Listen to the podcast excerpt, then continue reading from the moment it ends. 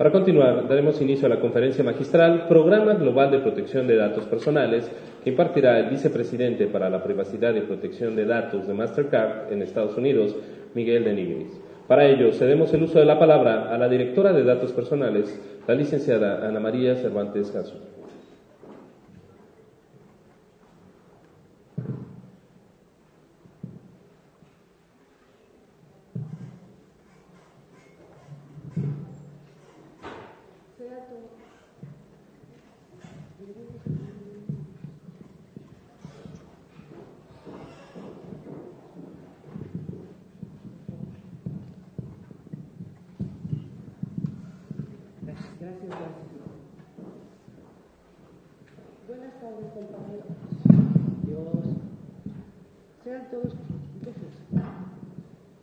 Buenas tardes, sean todos bienvenidos.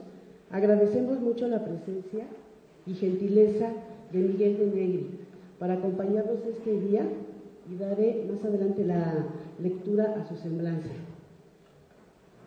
Miguel de Negri es abogado, actualmente vicepresidente en Mastercard International Inc. El Mastercard tiene bajo su responsabilidad tareas de asesoría y supervisión en materia de privacidad y protección de datos personales, especialmente en relación a las regiones de Latinoamérica y el Caribe. Dichas tareas están dedicadas al correcto diseño, implementación y al control desde una perspectiva de protección de datos personales de las actividades de negocios desplegados en Mastercard en jurisdicciones de Latinoamérica y el Caribe. A lo largo de su carrera profesional se ha desempeñado a nivel internacional como asesor legal, así también se ha desempeñado como oficial de cumplimiento y control de entidades bancarias, como también de corporaciones con negocios multinacionales. Su experiencia de trabajo internacional es regional y global, habiendo trabajado con base en Latinoamérica, en Europa, en los Estados Unidos. Es licenciado en Derecho de la Pontificia Universidad Católica de Perú. Cuenta con una maestría en Derecho Internacional Económico de la Universidad de Warwick, Reino Unido, con una maestría en Gestión de Negocios del Instituto de Empresa de Madrid, España. Adelante, por favor.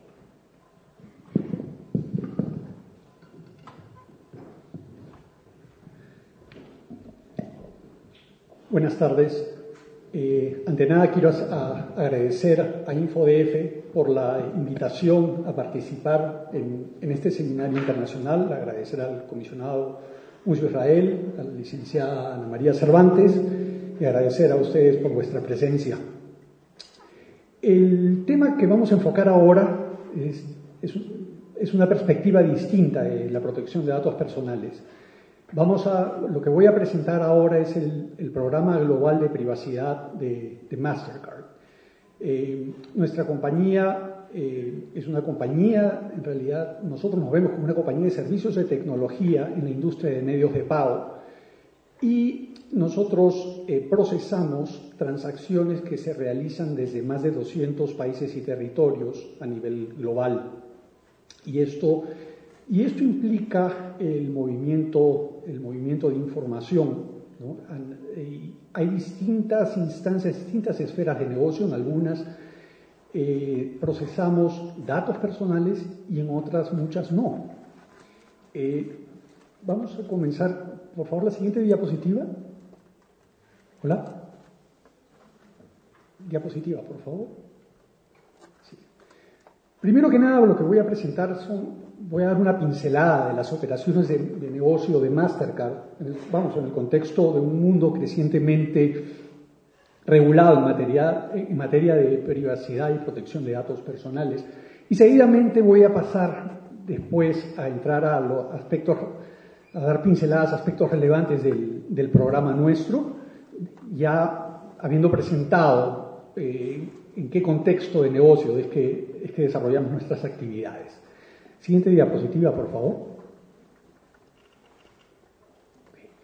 El, panorama general, o sea, nuestro, como, como mencioné, nosotros nos vemos como una compañía de servicios de tecnología que, eh, estamos, que estamos en, la industria de, pagos global. Eh, nosotros, en realidad, como compañía de medios de pago, conectamos a instituciones financieras, a comercios, conectamos a consumidores para realizar pagos en uso principalmente de las tarjetas. Las tarjetas, pero ya no solamente tarjetas, porque ahora hay, tecnología que se ha desarrollado que va más allá de las tarjetas. Entonces, de lo que se habla en realidad es del medio de pago a través de una cuenta. Eh, cuando un consumidor se relaciona, eh, se relaciona con una institución financiera para abrir una cuenta, Mastercard no es una institución financiera, ese consumidor, para abrir la cuenta, le entrega sus datos a la institución financiera. La institución financiera, con esos datos, va a abrir una cuenta, va a emitir una tarjeta. Lo que sucede es que la tarjeta va, a tener una marca. La marca puede ser Mastercard o la de alguno otro de nuestros competidores a nivel global. Eh, Mastercard no da no es una institución financiera, no otorgamos créditos a los consumidores, sino lo que el servicio nuestro consiste principalmente en, proporcionar la plataforma, los rieles a través de los cuales van a discurrir las transacciones realizadas por los tarjetavientes. Por ejemplo, eh, un banco, en base al análisis crediticio de un consumidor, le va a dar una línea de crédito.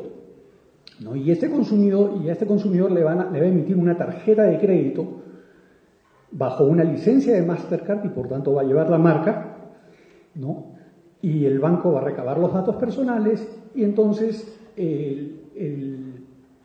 va a tener un medio de pago y lo que nosotros buscamos y la misión nuestra es la de proporcionar medios de pago simples, efectivos, inteligentes. Eh, por un lado, la solución para los consumidores es la de tener un medio de pago rápido, efectivo y seguro. Y por el lado de los comercios, eh, la, ventaja es que van a tener un medio también rápido y efectivo para la recepción de los pagos. Y ahora, en la, siguiente diapositiva, voy a explicar cómo funciona ese proceso. El modelo nuestro para el procesamiento de transacciones es un modelo en el cual como se explicaba, una entidad financiera, en este caso el emisor, es el que va, le va a abrir una cuenta, una cuenta, una cuenta bancaria o una cuenta de tarjeta de crédito a un tarjetaviente, a un consumidor. Ese emisor, para que pueda emitir una tarjeta de Mastercard, tiene que contar con una licencia de nosotros. Entonces, el tarjetaviente, vamos, con su tarjeta de crédito, eh, va a un comercio para realizar una compra, o sea, con la tarjeta. Inmediatamente cuando se pasa la tarjeta por el POS, o, por el POS o, se, ingresa la, tarjeta, ya no la banda magnética, sino se ingresa el chip para que se lea, se inicia un proceso, un proceso de, autenticación, verificación, o sea, de, de, si la tarjeta tiene fondos o no para realizar esa transacción comercial precisamente la, plataforma sobre la cual discurre esta información transaccional y no personal, porque no tenemos cómo identificar quién es ese, ese tarjeta viente, se realiza a través de la, de la plataforma de Mastercard. Entonces, ¿cómo funciona esto? Así como hay la entidad emisora, que es una entidad financiera, también hay la entidad adquirente, el rol del adquirente. Los adquirentes también son instituciones financieras, también son bancos. Los adquirentes se relacionan con los comercios y les dan a los comercios las terminales para que puedan procesar eh, transacciones con tarjeta de crédito y procesarlas a través de la plataforma. Entonces, nuestro tarjetaviente va al comercio, realiza una compra y inmediatamente la señal de la tarjeta va directamente, este, pasa por el adquirente y va a Mastercard y de Mastercard va al emisor. Y, todo esto es en una, vamos, en fracción de segundo. Y el emisor electrónicamente confirma o declina la transacción en base a si ese tarjeta viente tiene los fondos. Entonces, y la información regresa a través de los rieles de Mastercard al adquirente. Se le da la, confirmación al adquirente y el adquirente es el encargado de abonar los fondos que van a venir de la cuenta de tarjetamiento en el emisor, este, se la va a abonar al comercio. Ese es el proceso típico de una, de una transacción eh, con tarjeta de crédito. Eh, nuevamente, no, nosotros en Mastercard no tenemos datos personales, no tenemos cómo identificar quién es el tarjetaviente. Y, y en realidad procesamos transacciones, no solamente localmente, si es una cuenta en México, que se realiza en México, sino también puede ser un tarjetaviente que viaja a Inglaterra y desde México realiza una transacción comercial o, vamos, más de 200 países y territorios. Eh, siguiente diapositiva, por favor.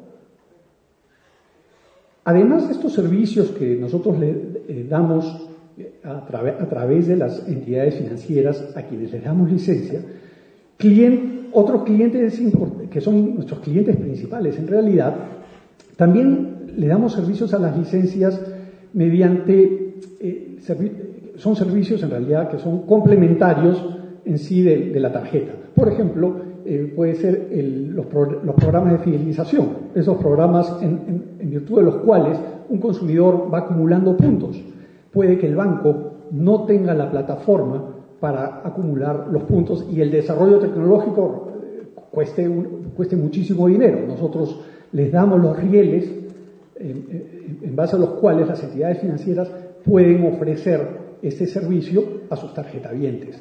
En esos casos, nosotros también vamos, vamos a procesar información, en este caso vamos a procesar por encargo, información por encargo, porque el responsable de la base de datos eh, sigue siendo el banco. Eh, y, vamos, tenemos que hacer todo esto evidentemente en observancia de, de las leyes aplicables, de las leyes aplicables eh, en especial, o sea, del lugar de residencia del, del tarjetaviente, del consumidor. ¿no? Y nuevamente, aquí estamos nuevamente como, como procesadores de información, como encargados del tratamiento. Siguiente diapositiva, por favor.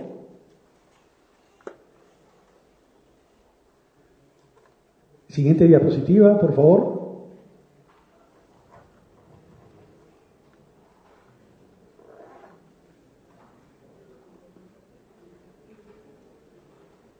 Bueno, les voy a adelantar esto quedando pendiente que pase a la siguiente diapositiva. Tenemos una línea de negocios también que nosotros hemos desarrollado, que es una línea de servicios en las cuales, en las cuales nosotros sí somos responsables de la base de datos y si recolectamos y tratamos datos personales. Estos negocios en realidad son, son desarrollados en un modelo de, de contactar directamente al consumidor a través de canales digitales, a través de sitios web, a través del desarrollo de aplicaciones para dispositivos móviles, ¿no? Y estos servicios están destinados en realidad a facilitarle a los consumidores principalmente información acerca de las, de las ventajas de cómo utilizar, eh, de o sea, de, las ventajas que, de que pueden gozar en uso de sus tarjetas Mastercard en distintas geografías. Estos programas, para estos programas nosotros lo que hacemos es recolectar datos personales de manera activa de los usuarios a través de, de estos activos digitales ¿no? Y, obviamente esto de acá se hace contando con el consentimiento debido, se les, da el, aviso de un aviso de privacidad que obviamente tiene que estar en, completa observancia de la normativa de protección de datos aplicable, ¿no? Y este sí es un modelo distinto al que, mencionaba principalmente, al del tratamiento de transacciones financieras que involucran el tratamiento de información no personal. Aquí sí estamos hablando de, información personal pura y dura, y de la cual nosotros sí somos responsables de la base de datos. El siguiente diapositiva. Y un ejemplo de eso es el programa Price Cities, que son sitios web que hemos desarrollado con información acerca de ventajas para el tarjetamiento de Mastercard, eh, eh, ventajas a partir de, ofertas y descuentos a los cuales puede tener acceso en, comercios ubicados en determinadas ciudades. Para esto existe una página de, Prices México, que pueden ustedes consultar. Eh, siguiente diapositiva, por favor. Gracias. Bueno, entonces, habiendo dado una pincelada del contexto de cuál es nuestro negocio, cómo nos movemos, qué tipo de información es la, es la que movemos, todo esto de manera muy general, esto de acá nos plantea a nivel, a nivel internacional, en realidad, grandes retos. En primer lugar, desde una perspectiva de negocio global, tenemos la diversidad de requisitos eh, legales locales, los requisitos legales a nivel de protección de datos. Tenemos desde el caso de jurisdicciones que no están reguladas todavía en materia de protección de datos a, jurisdicciones como es el caso de México que están perfectamente reguladas. ¿no? Tenemos también, por otra parte, la evolución de los requisitos aplicables. y, la evolución, en realidad, está en marcha y es casi constante. Y el, motivo es muy simple. Eh, la, legislación tiene, tiene el, reto, a su vez, también de, de, poder responder a las demandas que genera el desarrollo de la innovación y la tecnología. Entonces, esto de aquí lleva a cambios constantes y hay que estar al oro siguiendo esos cambios para, estar para realizar nuestros negocios en cumplimiento y en observancia, vamos, de los derechos reconocidos a la ciudadanía. Ahora bien, dicho esto, eh, y a lo que voy a ver en la, en la, sección de cumplimiento, nosotros tenemos estándares mínimos que aplicamos a nivel global. Eh, vamos, esto eh, sin, sin, importar si se trata de una si se trata de una jurisdicción regulada o no, simplemente se trata de la observancia de los derechos que conservamos, que, derechos que nosotros consideramos tienen todas las personas a nivel global. Eh, por otra parte, hay también otro reto, son los requisitos de nacionalización de la información. Por ejemplo, eh, tenemos el caso reciente, o sea, de, Rusia, esto de acá sí plantea problemas importantes, eh, no solamente para eh, no solamente a nivel de seguridad, sino también a nivel, o sea, del flujo, o sea, del comercio, porque la industria de medios de pago lo que está buscando con los servicios es darle las facilidades a los consumidores de realizar transacciones comerciales. Y hoy en día las transacciones comerciales se pueden realizar a través del Internet a nivel global. Por otra parte, eh, hay también restricciones y limitaciones a la transferencia internacional de datos y aquí los, y, este es un tema también, o sea, que es cambiante, los requisitos de consentimiento pueden variar de una jurisdicción a otra, y, y, ese, y constituye uno de los retos principales, sobre todo considerando que el servicio de la industria de medios de pago está planteado para darle al, consumidor la posibilidad de consumir a nivel, a nivel global, de realizar transacciones a nivel global. Siguiente diapositiva, por favor. Gracias. Siguiente. Ahora vamos a entrar al programa. Nosotros, como vemos, un programa de privacidad global. Desde un punto de vista, casi podría decirse académico, nosotros pensamos que un programa global de privacidad y protección de datos debe fundarse en cuatro pilares, por lo menos para un negocio, eh, para un negocio o sea, como el nuestro, a nivel internacional. El primer pilar es el pilar de cumplimiento. El pilar de cumplimiento a lo que se aboca es, es, al desarrollo de, políticas, de procedimientos, del análisis de los procesos y procedimientos de nuestros negocios para implantar controles en los mismos, de tal manera que nosotros en nuestra actividad podamos, podamos nosotros determinar si es que el procedimiento se está llevando en cumplimiento de la política, en cumplimiento del, procedimiento establecido. ¿Y todo esto por qué? Porque las políticas y los procedimientos internos de nosotros se desarrollan considerando eh, la norma que prevalece y siempre es, vamos, la ley. La ley es lo que está por encima, la ley aplicable. ¿no? Entonces, eh, es muy importante tener todo esto normado de tal manera que los empleados en las distintas jurisdicciones puedan seguir el proceso siempre de, manera correcta sin, sin que se vulneren derechos que están protegidos por las leyes de protección de datos en distintas jurisdicciones. Estos procesos de control en realidad eh, pueden ser insertos, pueden ser diseñados de muchas maneras Pero no solamente consisten en un desarrollo teórico, porque podemos tener un control muy bien diseñado, por ejemplo, para, para que se valide eh, la autorización que se necesita para autorizar una, una transferencia internacional. ¿no? Para, pero si no existe posteriormente un monitoreo y una validación de que esos controles han funcionado, un control puede caer perfectamente en letra muerta. Entonces, a nivel de cumplimiento tenemos lo que es políticas y procedimientos, pero también tenemos, eh, tenemos tareas de revisión periódica de los controles para ver si efectivamente se han estado cumpliendo los procedimientos en, debida forma y si detectamos alguna incidencia, evidentemente, eh, eh, vamos, tomar las medidas del caso para para que no vuelva a ocurrir y para mitigar cualquier riesgo que pudiera existir al respecto. Medidas que pueden ir, vamos, simplemente detectamos de que hay un problema de falta de capacitación del personal y que pueden solucionarse dándoles el entrenamiento, la capacitación correspondiente, o pueden ir más allá, porque a veces el personal puede estar perfectamente capacitado, digamos, por motivos, motivos diversos eh, de, de, inconducta. Eh, vamos, pueden, pueden estarse saltándose a los controles y eso ya conlleva otro tipo de medidas a nivel interno. ¿no? Eh, a nivel de cumplimiento, otra cosa también que es importante mencionar es que, y esto para una empresa eh, como la nuestra y para muchísimas, o sea, de distinto tamaño, no es raro hoy en día que nos relacionemos con terceros, con terceros, el outsourcing, terceros que van a, que van a procesar información por encargo nuestro.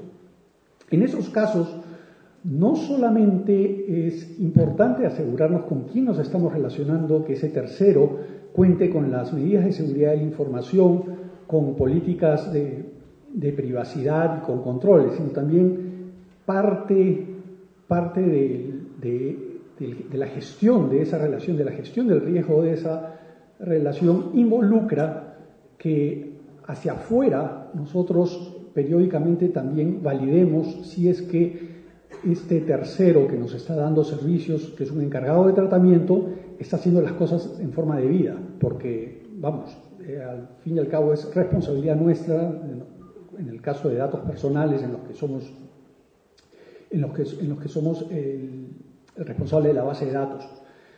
Em, esto de aquí conlleva, controles, o sea, de distinto tipo, y esto involucra también que la, capacitación, o sea, al personal, a las personas que están, que manejan este tipo de relaciones, eh, sean conscientes y realicen determinadas actividades. El segundo pilar de, eh, por favor, regresar a la diapositiva anterior que no he terminado. Gracias.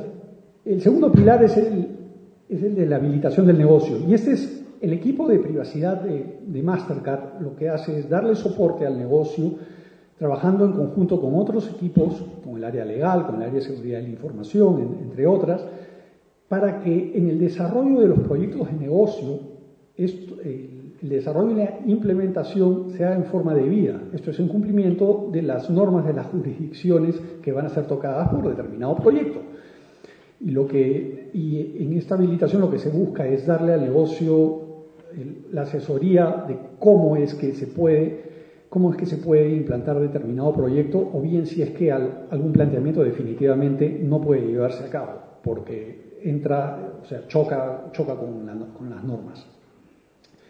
El tercer, el, tercer pilar de, nuestro programa es el de participación externa, que consiste en que lo que buscamos nosotros es no solamente trabajar nosotros internamente, sino también, sino también relacionarnos al exterior participando en, un diálogo constructivo con, reguladores, con autoridades, con, grupos de la, industria, eh, vamos, con asociaciones en temas de privacidad y protección de datos, todo esto buscando siempre dar, eh, dar dar, si se quiere, una opinión desde una perspectiva de, negocio eh, para el mejor desarrollo de, nuevas normas, de nuevas iniciativas en materia de protección de datos y esto a nivel internacional.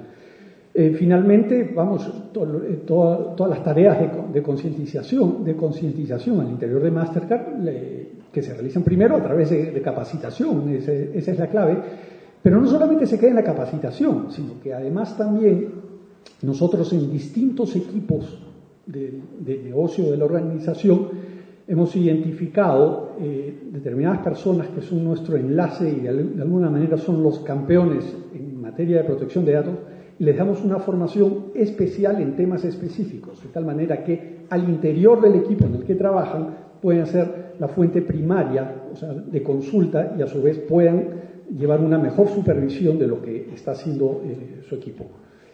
Eh, todas estas tareas, para esto un programa de, privacidad y protección de datos no es una cosa estática, es algo que está en constante evolución, que está en constante crecimiento. ¿Por qué? Porque para comenzar, si en un mundo en el que la, tecnología y la innovación se mueve al ritmo, o sea que se está moviendo y plantea nuevos retos, pues tenemos que adaptarnos. Nuestro programa tiene que adaptarse a esos retos y, ese, es el, gran reto del, equipo de privacidad. Siguiente diapositiva, por favor.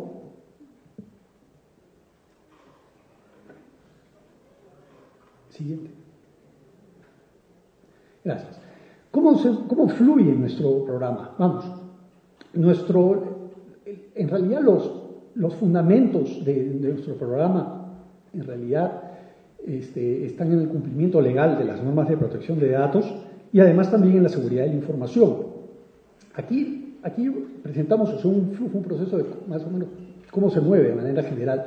En primer lugar está, eh, está la decisión y la vigilancia de la alta dirección de Mastercard. Esto de acá, el programa nuestro no sería posible si hubiese una, una decisión del CEO, del director general a, a nivel global, de, vamos, de, que se implante, que se desarrolle y, es, y además es súper vigilado, o sea, por, las más, por, la, por, la, por alta dirección de la compañía. Y hay reportes que les llegan, o sea, periódicamente, o sea, en temas o de privacidad y protección de datos en esto. El segundo, esta, a partir de esta decisión lo que necesitan son recursos recursos dedicados. Y no solamente hablemos o sea, de dinero, el desarrollo y el desarrollo que puede ser o sea, de tecnología, de controles, o sea, a nivel de tecnología, se necesitan profesionales en la materia y profesionales que se encarguen de los temas de protección de, datos personales eh, con respecto a distintas geografías. Pero al fin y al cabo todos estos no trabajan de manera completamente independiente, sino que formamos parte de un equipo global en el que compartimos eh, compartimos las prácticas y, obviamente tratamos estándar, en la medida de lo posible tratamos de estandarizar las prácticas, porque si no el control y el monitoreo del, cumplimiento sería una tarea casi impensable, de loco. Siguiendo, una vez que tenemos los recursos dedicados, lo siguiente que tenemos que hacer es desarrollar políticas y procedimientos. Todos estos de aquí, o sea, son son documentados y tienen que difundirse en la compañía, porque no se le puede exigir a un empleado en cualquier geografía, o sea, que, que realice una tarea si es que no se le ha dado capacitación, si es que no tiene, no tiene acceso a estas políticas y procedimientos que le dicen qué es lo que tiene que hacer, cómo debe de conducirse en, en determinadas actividades, especialmente si es que estas de aquí tienen que ver con la protección de datos personales. Lo siguiente y que es clave es, la privacidad desde el diseño. La privacidad desde el diseño en realidad es, es, una, es, un principio que, fue, que se inició en Canadá, que fue, que, vamos, fue concebido por, por, la, por la comisionada, una comisionada de protección de datos de Canadá y que consiste en realidad en que la, en el desarrollo, en el desarrollo de, y es como lo estamos aplicando, en el desarrollo de productos y servicios que van a, que van, este, siempre tengamos en cuenta el componente de, privacidad y protección de datos desde, desde, desde el inicio, de tal manera que la privacidad y la protección de datos formen parte, estén plenamente incorporados en el proceso del negocio, en el producto y en el servicio. De esa, y esto desde el diseño hasta la implementación y después viene el monitoreo para supervisar que eso se esté cumpliendo. Eh, seguidamente, una vez que ya tenemos nuestro, producto eh, diseñado, sigue bueno, la capacitación y concientización, lo cual es, es constante, tiene que ser un continuo. a, través de la organización. ¿no? Y por último, siempre eh, las tareas de control y auditoría para asegurarnos que efectivamente todo lo que se ha trabajado anteriormente sea una realidad. ¿no? Y en caso no lo sea, adoptar las medidas correctivas correspondientes. Eh, siguiente diapositiva, por favor. Eh, nosotros nos vemos en el equipo de privacidad, o sea, como un equipo que no trabaja de manera aislada, tenemos socios, por decir de alguna manera, o formamos parte de un gran equipo que, o sea, en, la compañía, ¿no? Y, para esto nosotros trabajamos muchísimo con la gente de operaciones y tecnología y, con los profesionales de la seguridad de la información.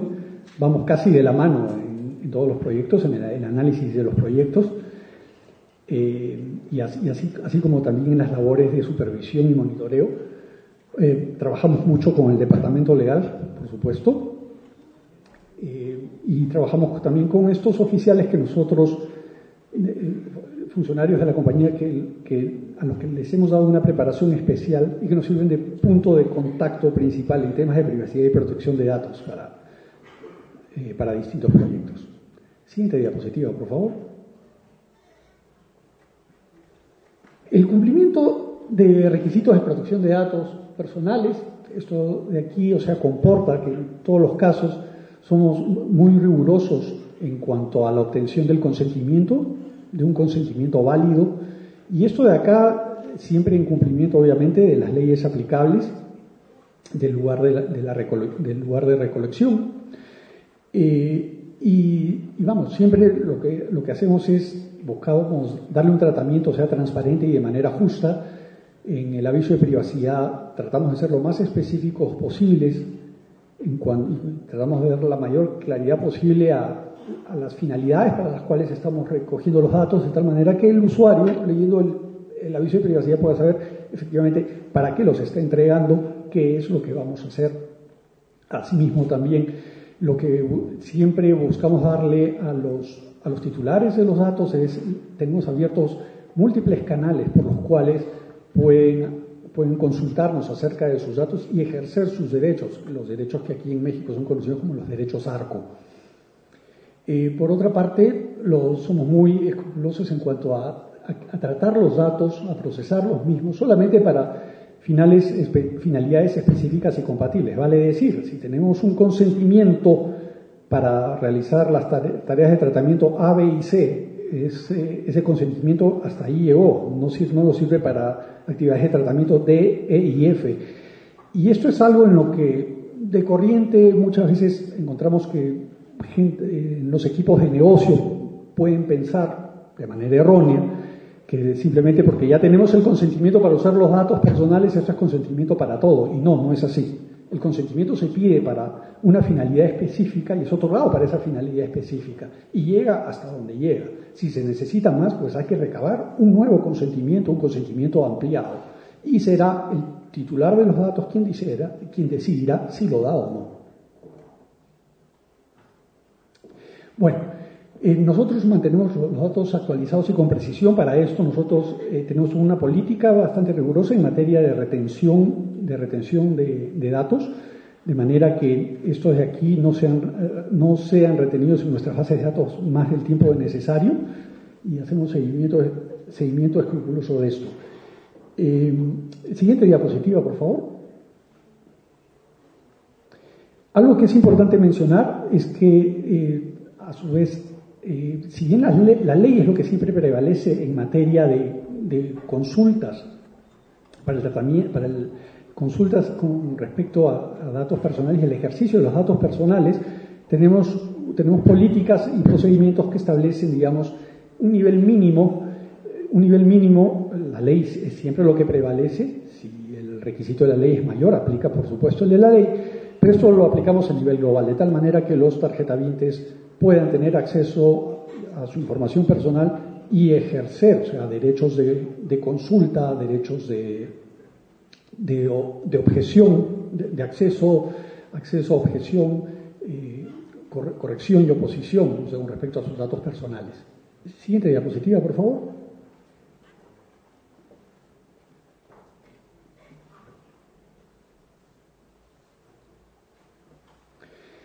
Eh, lo que mencionaba de la privacidad desde, el diseño, en realidad esto de aquí forma parte de nuestro proceso, o sea, para conseguir todos los productos y servicios, ¿no? y, asimismo también mencionar que la privacidad en el diseño también involucra que el, apoyo del, equipo de privacidad también en el diseño de la arquitectura de nuestros sistemas de tecnología informática. Siguiente diapositiva, por favor. En cuanto a, participación proactiva, lo que, decíamos nosotros, hacemos un seguimiento, seguimiento de, la, evolución de las normas en las distintas jurisdicciones en las que trabajamos, eh, de las normas eh, y, seguimos, seguimos los proyectos que van saliendo y participamos activamente en, vamos, en, dar comentarios eh, cuando, estos, cuando estos salen a consulta pública. Siguiente diapositiva, por favor.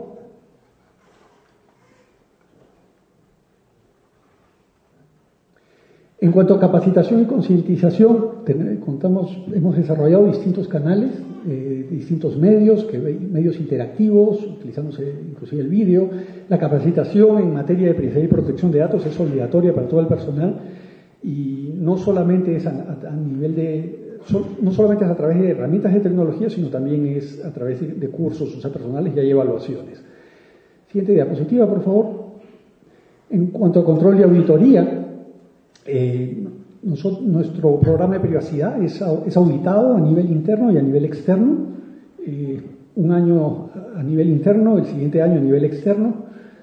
Eh, y vamos, y aparte de la, auditoría, o sea, del programa también, el propio equipo de privacidad lo que realiza es también actividades de, control, ya de control, auditoría periódico de los controles que tenemos establecidos en materia de privacidad y protección de datos. Siguiente diapositiva, por favor.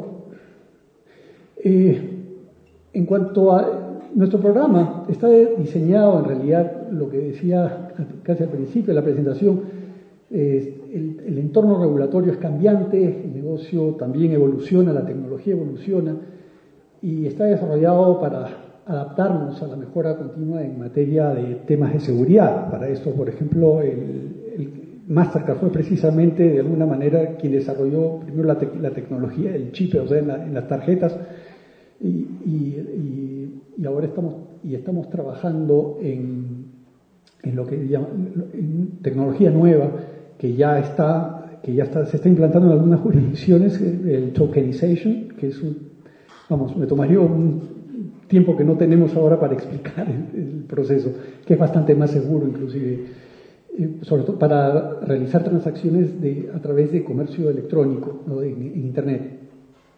Utilizamos tecnologías aplicadas a la privacidad. Tenemos eh, un Rules Engine, que es un poco un motor de reglas, donde tenemos, eh, se pueden hacer consultas de reglas en distintas jurisdicciones para un proyecto. Entonces, el negocio, contestando una serie de preguntas, si no, etcétera, el sistema vota un diagnóstico inicial de cuáles son los requisitos aplicables y a, partir de eso eh, comenzamos a trabajar. ¿no? Pero eh, le sirve como una guía inicial al negocio. En cuanto a, cumplimiento y política de participación, nosotros buscamos participar activamente, o sea, de, manera externa, de manera, de manera, externa y vamos a colaborar en la medida de lo posible en el desarrollo de las mejores prácticas en materia de privacidad y protección de datos. Y, finalmente mencionar que además el equipo de privacidad y protección de datos también participa dándole asesoría a nuestro equipo en materia de infraestructura, de infraestructura tecnológica, de la arquitectura de nuestros sistemas, al, equipo de operaciones y tecnología.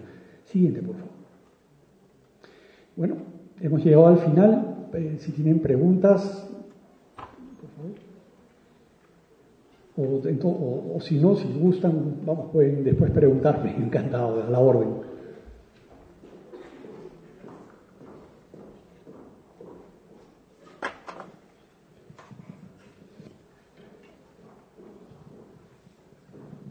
Muchas gracias por su gran exposición. Sin duda, nos ha brindado elementos de importancia en el tema de protección de datos y sobre todo en una empresa de gran prestigio como es Mastercard. Las preguntas, ya el tiempo lo traemos encima, este, nos las hagan llegar por favor por correo. Gracias. Sí, o encantado de atenderlas, que voy a estar por ahí. Gracias. Gracias.